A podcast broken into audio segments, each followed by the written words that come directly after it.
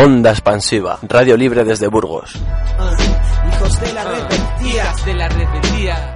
Extendiendo la revuelta en las ondas. hijos de la rebeldía. termina y dice, "Ey, La gente me dice que yo soy rebelde porque yo digo lo que pienso y hago lo que digo y sigo obstinado como ganado pensando cómo hay que hacer para cambiar algo. Por ejemplo, que haya suficiente pega.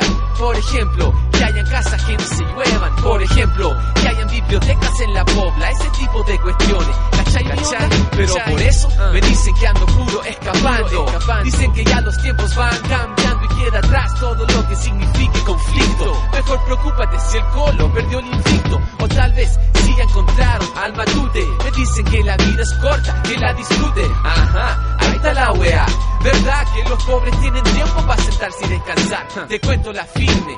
Nadie escoge esto, la vida me obliga. Por eso yo protesto, por eso yo molesto. Y hago esta canción, esta es la explicación de mi transformación. Muy buenas, queridos oyentes. Una vez más, Radio Onda Expansiva a la carga. Ya sabéis, ese programa que emite a través de internet, a través de ondaexpansiva.net y que tiene también la suerte de poderse escuchar a través del dial de algunas radios libres con las que desde hace tiempo venimos colaborando. Tenemos a los compañeros de Iraloa y Ratia y en Bilbao que semana a semana se encargan de emitir nuestros programas y también a la gente de Sinsiric y que eh, desde hace ya relativamente poco tiempo se encargan de que nuestros programas puedan escucharse también allá en Orereta, Rentería. Historia de tres amigos de la dulce libertad. Si se hicieron anarquistas, no fue por casualidad. Buenaventura Durru, Pascaso y García Oliver, llamados los solidarios que desprecian al poder buscados y perseguidos por el campo y la ciudad, se acabaron en la cárcel, no fue por casualidad. Buenaventura Turru, Ascaso y García Oliver, tres hojas de negro contra el viento. Y con el inconfundible cancionero de Chicho Sánchez Ferlosio vamos a dar comienzo a este programa en el que de nuevo estamos a vueltas con la muerte de Durruti. Al otro lado del teléfono vamos a tener la oportunidad de entrevistar al escritor madrileño Pedro de Paz, que recientemente ha conseguido reeditar la novela El hombre que mató a Durruti, una apasionante novela a caballo entre el género histórico y el género policíaco que nos sumerge en uno de los más enigmáticos sucesos de nuestra guerra civil, la muerte, el 19 de julio de 1936, de Buenaventura Durruti. Una muerte que desde el mismo momento que se produjo generó dudas, generó rivalidades y para tratar de arrojar algo de luz sobre este asunto vamos a tener la oportunidad, como ya os digo, queridos oyentes, de tener en nuestro estudio a Pedro de Paz, con el cual vamos a tratar de charlar acerca de los entresijos de su novela, acerca del periplo de su reedición y acerca de otras tantas cosas que se están tejiendo en torno al hombre que mató a Durruti. Siguiendo con su costumbre de burlar la autoridad, sin cruzando la frontera, no fue por casualidad. Buenaventura Turru, Ascaso y García Oliver, la negra sombra del pueblo contra el brillo del poder. Después de una temporada se volvieron para acá temblaron los burgueses. No fue por casualidad. Buenaventura Turru, Ascaso y García Oliver, tres balas negras de plomo apuntando hacia el poder. Buenaventura Turru, Ascaso y García Oliver, tres balas negras de plomo apuntando hacia el poder. Bueno, pues como os comentaba, queridos oyentes, en la introducción que hemos realizado a nuestro programa, tenemos al otro lado del teléfono, allá en Madrid, al escritor Pedro de Paz, que es autor de la interesante novela El hombre que mató a Durruti, que en su día fue galardonada con el premio de novela corta José de Saramago. Muy buenas, Pedro. Hola, buenas tardes, ¿qué tal? Bueno, te pido disculpas, aunque los oyentes no saben nada, por los numerosos problemas técnicos que, que está arrastrando esta entrevista, pero bueno, eh, Radio Onda Expansiva es una radio amateur, es una radio aficionada, y los problemas técnicos pues los intentamos suplir con pasión, con ganas. No, para eso sí le pones, además son gajes del oficio, no te preocupes, no pasa nada. Bueno, eh, comenzar diciendo que en su día eh, el hombre que, mató a Durruti fue una auténtica rara avis porque de las pocas copias que gracias a este premio, premio literario se editaron, rápidamente eh, se, se terminaron completamente. Y por fin, tras una larga aventura, Pedro, has conseguido reeditar esta novela que fue presentada nada más y nada menos que el 19 de noviembre del 2010, una fecha muy relacionada con la muerte de Durruti.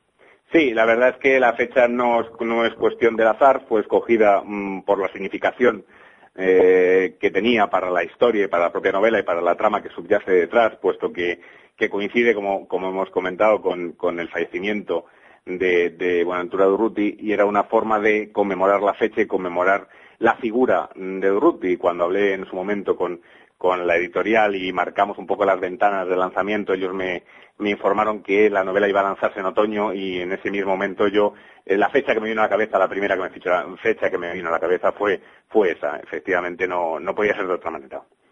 El hombre quemado Durruti es una novela a caballo entre el género histórico y el género policíaco que hace de alguna manera que nos inmersamos, que nos metamos de lleno en la muerte que fue ocasionada a Durruti el 19 de noviembre de, mm, del año 1936. En ella tenemos dos personajes principales, el teniente Durán y, eh, y Alcázar. Yo no sé si nos puedes hablar un poco de, de estos dos personajes que de alguna manera forman el eje principal de tu novela.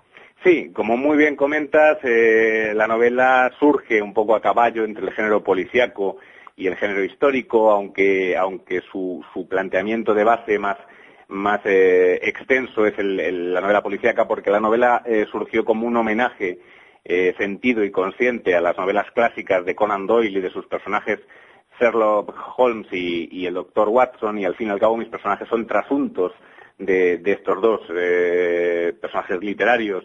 Y, bueno, pues eh, la novela surge con ese planteamiento, un planteamiento de novela policíaca. Lo que ocurre es que está inmersa o está asentada sobre un territorio histórico que está eh, sobre el cual está eh, férreamente documentado y es la que, no, que no solventado sino documentada la- las circunstancias que es la muerte eh, las circunstancias que rodearon la muerte de el líder anarquista Buenaventura Durruti y a partir de ese planteamiento de la conjunción de esos dos conceptos el planteamiento de hacer una novela eh, al estilo canónico con un tono canónico de novela policíaca que girase en torno a las hipótesis que, circulan eh, sobre la muerte de Buenaventura Durruti, pues eh, al fin y al cabo de, ahí surge, de ese enfoque surge el texto de la novela.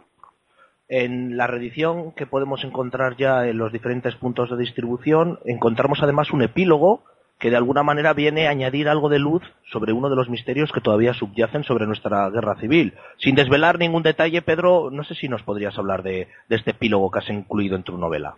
Sí, bueno, en principio, como bien has, insinuado anteriormente, la, la edición, la primera edición del Hombre que mató a Ruti fue fruto de, haber, de haber sido galardonada con, el premio José Saramago en el año 2003 y esta edición eh, se lanzó de una forma institucional con una serie, con un número de ejemplares casi testimonial y de una distribución limitada porque la, la cantidad de ejemplares que se lanzaron no alcanzaron a todos los puntos de donde se demandó. Entonces, bueno, pues eh, a partir de ese momento la, la novela se convirtió en una rara avis, como bien has sugerido antes, una especie de bestseller de minorías, como diría el amigo Montero Glez, y, no ha habido, mm, desde, que se agotó esta primera edición, no ha habido eh, semana o, mm, o periodo de tiempo en el que haya recibido dos, tres, cuatro correos electrónicos eh, solicitándome que por favor, que dónde se podía conseguir el texto. Entonces eso me motivó básicamente a, a buscar la negociación de una reedición y al final, bueno, pues las condiciones más adecuadas para, para ella se dieron con la editorial Arena de Málaga, que es la, la, editorial que, ha, que ha, ha creído en el texto y que ha, y que ha potenciado también el lanzamiento de esta reedición. Y bueno, un poco eh, a forma de homenaje al lector, eh, de darle, de dotarle de un valor añadido, pues hemos eh, decidimos de, mutuo acuerdo incluir, además del texto revisado y corregido, un epílogo de carácter ensayístico que hablara pues sobre la figura, sobre la, vertiente histórica, la parte histórica de la figura de Urruti y sobre las circunstancias que me llevaron a, escribir esa novela y sobre y, sobre, y una especie de mm, capítulo o púsculo en el cual se hablara un poco de un personaje muy peculiar que tiene una relación muy directa con, con, con las circunstancias eh, que, que, subyacen bajo la, muerte de Urruti. No sabemos si directa para bien o para mal, porque aquí nos movemos siempre en el terreno de las hipótesis, dado que certezas no hay ninguna sobre este caso, pero que es eh, un personaje bastante peculiar en el, en el ámbito de, este terreno que nos estamos moviendo, que es el sargento José Manzana Vivó, que fue asesor militar de la columna de Urruti y acompañante asiduo de, de bueno, Urruti a lo largo de sus peripecias eh, durante la guerra civil. Además, a, José, José lo poder ver en el funeral, que, que fue uno de, de, los elementos de los actos actos más eh, más eh, multitudinarios que se pudieron registrar de nuestro de nuestra guerra civil española. Lo vemos, lo vemos además con la mano en cabestrillo. Sí, en efecto, eh, hay, hay ciertas imágenes de archivo que se pueden, que se han podido recuperar, que se, que se conservan, eh, de ese multitudinario funeral en Barcelona de Urruti, además eh, va en primera fila de, de, de, de, la corte que acompaña al féretro hasta, hasta el cementerio, y va incluso del brazo de Emilien Morín, que en ese momento es la reciente, recientísima viuda de, de Buenaventura de Urruti, y bueno, pues sí, eso es, peculiar verle eh, en, esas imágenes con, con, con, la perspectiva que se tiene a día de hoy, 70 años después, de las hipótesis que han circulado, rondado acerca del hecho, y verle con el brazo en cabestrillo, que es uno de los aspectos que, que tiene cierta preponderancia en lo que es el texto de la novela y en, en la trama que yo argumento en, en El hombre que mató a Durruti. El hombre que, que mató a Durruti es una novela más, más eh, sido, sido traducida al inglés. Nuestro, nuestro correr corte fallido es el problema de, de onda expansiva, el, el problema que nos remos antes, la, es la falta de medios técnicos. Hablábamos de que había sido traducida al inglés y en su, en su traducción había colaborado Stuart Christie, que es los históricos del anarquismo en este, en este caso en su, lucha contra Franco, que lo, tuvimos presente en una hace, hace tiempo en la expansiva, y que contabas que él, había colaborado en una traducción a la lengua inglesa.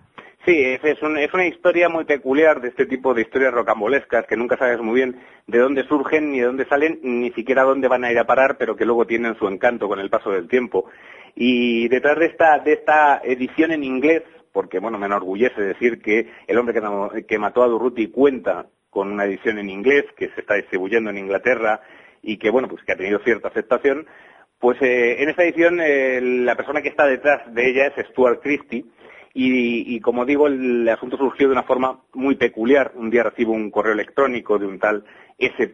Christie, que yo en ese momento no relaciono con Stuart Christie, como bien dices, eh, figura histórica del anarquismo europeo de los años 60 y 70, en el que me dice que ha, oído hablar de la novela El hombre que mató a Ruti, que él tiene un especial interés sobre la figura de Ruti, que le gustaría saber eh, dónde encontrar un punto de venta en, Londres. a mí me la, afirmación me causa una cierta eh, gracia porque en ese momento, que estamos hablando seis meses después del lanzamiento en España de esa primera edición casi testimonial que hablábamos en el 2004, pues las ejemplares estaban prácticamente agotados y no se podía encontrar ni en Madrid, cuanto más para poder encontrarlo en Londres. Entonces, bueno, pues ya le, comento la circunstancia y le digo que agradeciendo la deferencia que ha tenido por interesarse por la historia y por la novela, yo le remito un ejemplar, en ese momento sin saber exactamente quién era. Dos meses después recibo un, un email ya no de ese Christie, sino de Stuart Christie, y entonces reconozco y establezco la relación, diciéndome que él tiene una pequeña editorial, que él gestiona una pequeña editorial que se llama Christie Books, que, en el cual él publica en inglés textos que le son de, su agrado y que estaría interesado en, en, publicar, en traducir y publicar El hombre que mató a Durruti. Entonces, bueno, pues eh, ahí, ahí surgió la ocasión y de ahí viene esa, el origen de esa, de esa edición en inglés, que, cuya en cuya traducción participaron el propio Stuart Christie y un catedrático de una universidad de, Inglaterra que se llama Paul Sarkley, que hicieron un magnífico trabajo y que acompañaron el trabajo de unas láminas dibujadas por Richard Warren, que es un dibujante excepcional, láminas cuyos originales al final mmm, me acabó regalando el propio Richard Warren y que ahora mismo pues eh, adornan las paredes de mi despacho, de las cuales estoy bastante orgulloso. En las cuales en, estas láminas, en estas geniales ilustraciones que, puede, que pueden verse también a través de tu página web, de, tu, de blog, eh, algunos, algunos de los personajes que, que vive, viven en la la vemos personaje, personaje inquietante que, que, que, que está o, que se da con el seudónimo. Vemos algunos incluso algunos pas de, de la propia novela.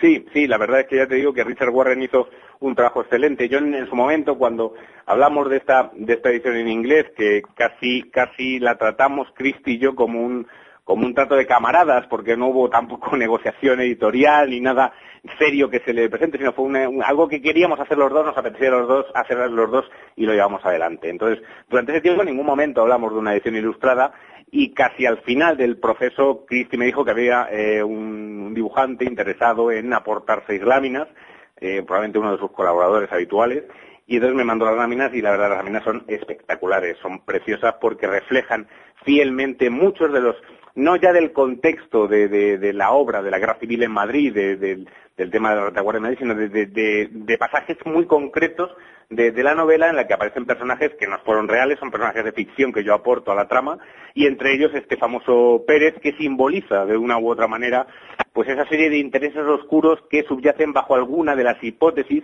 que se barajan sobre la muerte de Urruti. Un auténtico placer, hacer hablar contigo. Vamos a poner un poco de música de Pedro para nuestros, nuestros oyentes y enseguida volvemos con nuevas preguntas. De acuerdo, muy bien.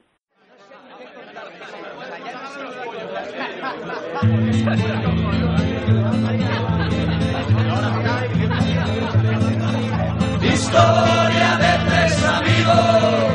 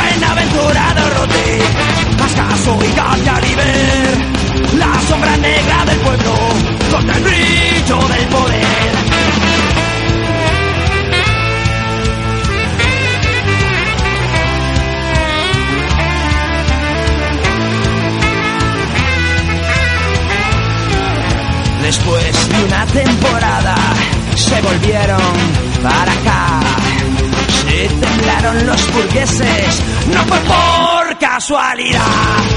Buenaventurado Rodé, Ascaso y García Nivel, tres balas negras de plomo que apuntan al poder. Buenaventurado Rodé, Ascaso y García Nivel, tres balas negras de plomo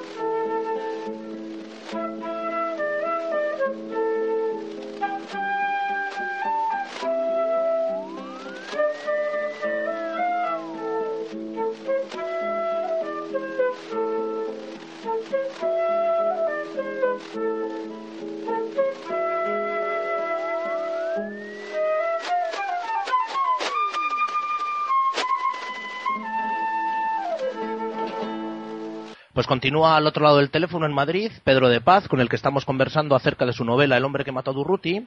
Y en el anterior corte estábamos refiriéndolos a la edición inglesa en la que había colaborado Stuart Christie, en la que pueden verse esas ilustraciones eh, tan bien realizadas por parte de este dibujante inglés, por parte de, de Richard Warren. Y eh, yo voy a decirte ahora una, digamos, una primicia a nivel mundial. Yo en su día, en mis andanzas y desandanzas por territorio heleno, por Grecia, en la ciudad de Tesalónica, me encontré con, con una compañera relacionada también con el movimiento libertario que me enseñó un libro, El hombre que mató a Durruti, traducido, al griego. Yo no sé si te pide de sorpresa, me imagino que sí. Mm, Pues realmente la sorpresa efectivamente es una primicia universal, tan universal como que es una primicia para mí, porque es la primera referencia que tengo y no tengo, no tenía absoluta constancia de que existiese una traducción al griego. Supongo, supongo que eh, alguien se habrá tomado la molestia, cuestión digna de agradecer, de traducir el texto probablemente de la edición de origen en inglés. A lo mejor era de castellano, pero probablemente sea de la edición, de la edición inglesa que, habrá sido más accesible. Y lo habrá hecho casi por amor al arte, pero te aseguro que no tenía constancia absoluta de esa edición en, en, en griego. No, tengo, no tenía ni idea. Sí, sí. Me, me da la sensación de que efectivamente se trata de una, una traducción del inglés y si investigas un poco por, por internet, vamos a ver si yo te echo también una mano y después a través del correo electrónico, como venimos a- hablando últimamente, pues eh, te puedo indicar la, de, la te puedo indicar la, la digamos la traducción al griego. Sí, voy, pues hoy te, te estaría agradecidísimo que me, me remitas por correo electrónico los enlaces a internet o lo que tengas al respecto, porque ya te digo que es una es una primicia tan primicia que no la conocía ni, ni el propio autor. No, pero está muy bien, oye, siempre siempre resulta satisfactorio saber que tu texto se extiende mm, más allá del ámbito al que tú pretendías eh, acceder. Eso sí debe significar algo en favor de, de- de la propia novela y, de, y del texto y de la obra en sí pero no sé, como me de sopetón, me has un poco con el paso cambiado. No tenía, te digo no tenía ni idea de que estaba traducida al griego.